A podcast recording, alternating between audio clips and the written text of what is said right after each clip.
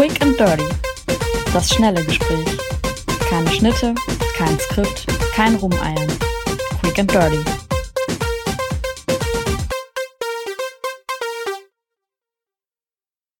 Ja, liebe Bartocast-Hörer, hier etwas völlig Neues, Quick and Dirty. Ein neues Format, in dem ich äh, einfach Leute äh, anrufe oder mit Leuten telefoniere und dann äh, das Ganze einfach ungeschnitten versende zu einem aktuellen Thema. Äh, hier heute als äh, Premierengast äh, ein hochgeschätzter Podcast-Kollege aus Hamburg. Hallo Alexander.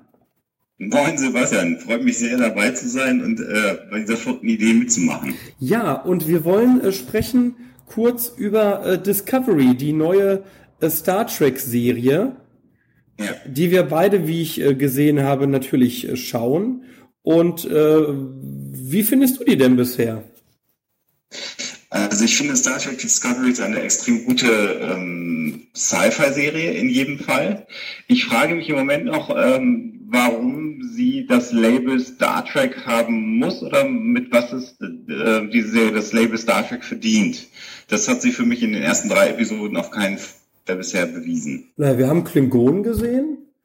Äh, und das war es ja, auch fast okay. schon. also es ist sehr ja, gegen, also, den, was, gegen den bisherigen Kanon, ne? Genau, es geht komplett gegen den äh, gegen den Kanon. wenn man jetzt, äh, also ich, äh, ich, ich schicke mal kurz raus, ich bin absoluter Sci-Fi-Fan. Ich habe alle Star Trek Franchises bei mir sogar noch als Hardcopy, als als DVDs rumstehen, inklusive der ähm, Captain Kirk Zeichentrickserie. Selbst die habe ich äh, auf DVD hier stehen und geguckt. Äh, bin aber generell auch ähm, jemand, ich habe Stargate äh, äh, komplett geguckt, also ich habe durchaus mehrere ähm, Sci-Fi-Franchises auch geschaut und mag Raumschiff, Sci-Fi-Serien total gerne. Das ist eigentlich ein, ein, Genre, was ich total schätze. Ähm, und deswegen äh, bin ich so ein bisschen überrascht darüber, wie die Serie sich so einfügt. Also sie soll ja nach der Captain Archer-Serie spielen, zehn Jahre vor Captain Kirk spielen.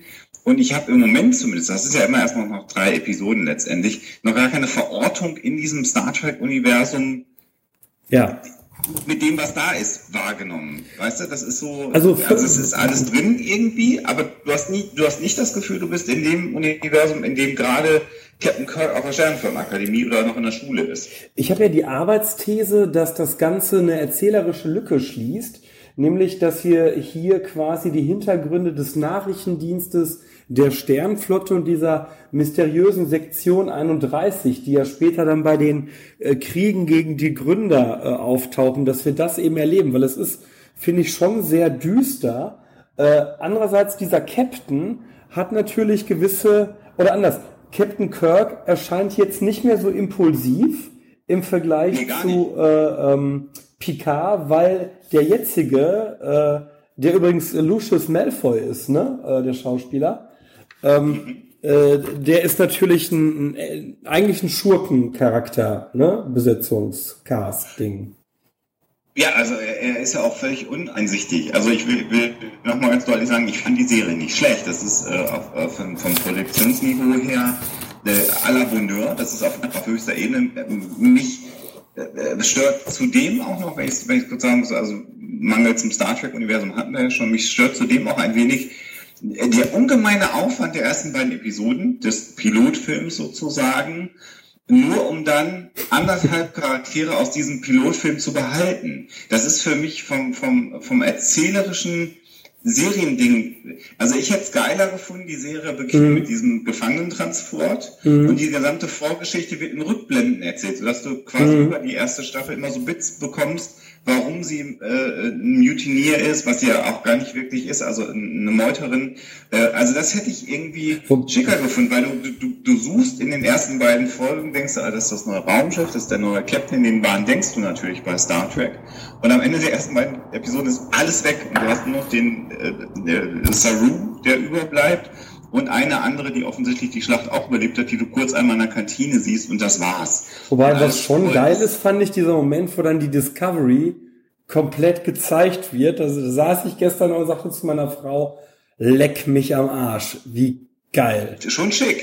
Gar keine Frage. Schick ne? ist das alles. Also es ist insgesamt, ich finde auch die, die Uniform hätte ich gar kein Problem mit, äh, als neuen Stil. Äh, also das, das ist alles äh, völlig, völlig unbenommen. Ich habe zu wenig von den Klingonen gesehen, um, um die jetzt scheiße zu finden oder nicht. Also ich finde, es ist schon, zumindest von den Charakteren, wie sie dargestellt werden, sehr klingonisch, auch wenn sie so komisch aussehen, aber daran hat man sich schon mal gewöhnt. Ja, ja. Aber es ist so in der, in der Verordnung und ich gucke parallel irgendwie The Orville auch. Das habe ich noch nicht Also gesehen. eine- ja. Eine, eine weitere Sci-Fi-Serie von Seth MacFarlane, der, glaube ich, im Wesentlichen in Deutschland insbesondere bekannt ist durch äh, diese Zeichentrickserie Family Guy, die er ähm, erschaffen hat, wo er auch diverse Rollen spricht in dieser Serie. Und bei The Orville ist es halt im Prinzip eine klassische Star Trek-Serie, die aber nicht im Star Trek-Universum spielt, mit ein paar humoristischen Einlagen, die aber, wenn man sich einen Trailer anguckt, im Trailer eng, äh, extrem eng zusammengeschnitten sind und in der Originalserie gar nicht so eng sind. Äh, und die, die macht halt richtig Star Trek. Also da gibt's die klassischen Themen, äh, Transgender in der Zukunft, ähm, äh, wie gehen Menschen mit Tieren im Zoo um, alles so mit, mit, mit Allegorien und solche Mhm, Geschichten. mhm. Und also zwei, drei Episoden dieser Orwell-Serie, auch wenn da mal so halt Toilettenwitze drin vorkommen, sage ich mal, ähm, hättest du genauso mit, mit jeder beliebigen Star Trek Crew der letzten 20 Jahre drehen können. Und das hätte genauso gut von der Geschichte funktioniert, weil es genau diese Star Trek-Ebene ist. Das heißt, es ist eine riesen Hommage an Star Trek. Und da bist du halt in dem Star Trek-Universum, was du gewöhnt bist. Das wirst du bei Discovery noch nicht. Kann noch kommen. Also ich werde hier auch weiter gucken. Ich sage jetzt nicht, dass Ja, das klar. kacke und guck das nicht. Aber äh, die, die anderen Serien waren glaube ich, immer deutlich bemühter, im Kanon zu sein, obwohl sie auch immer kritisiert worden sind. Aber es war so, du hattest irgendwie doch das Gefühl, du warst. Und es war familientauglicher, ne? Das ist mir gestern so aufgefallen. Äh, das, was wir da gestern gesehen haben, ich will jetzt nicht zu viel spoilern, aber das kannst du halt keinem unter 16-Jährigen, im Zweifel auch keinem unter 18-Jährigen äh, Kind, das deins ist, mit gutem Gewissen zeigen. Das war krass. Das hatte. Das, war hatte Silent Hill Style, ne? So, so Resident Evil oder so. Ja, oder auch Stranger Things. Ja, was genau, genau. läuft. Also von der Atmosphäre sehr, sehr düster. Ich hoffe auch, dass die, die netten Elemente, die ich auch als durchaus als Not zu Star Trek empfunden habe, die drin waren. Also wir können ja mal einfach sagen, dass in der dritten Episode eine Jeffries-Röhre auftaucht und das jetzt nicht spoilern. Ja. Ich hoffe aber, also ich habe gestern zu Alexa nach der Folge gesagt, äh, zu meiner Frau, für alle, die es nicht wissen, ähm, ich habe ein bisschen die Befürchtung, dass das genau das allerletzte Mal ist, dass wir eine Jeffries-Röhre gesehen haben. Das haben sie nur eingebaut, damit es einmal drin ist in der Serie. Das, oder es kommen noch ganz viele temporale Kriegssachen, mit denen wir gar nicht rechnen. Und dann machen so. einmal die beiden ersten Teile Sinn. Äh, wir sind gespannt äh, und beenden hier auch das Gespräch. Äh, dann, wir schauen Ja. nächsten Montag beide rein, ne? So, dann natürlich machen wir das. Bis dahin. Alles Gute. Jo, tschüss. Tschüss. Quick and Dirty. Das schnelle Gespräch. Keine Schnitte, kein Skript, kein Rumeiern. Quick and Dirty.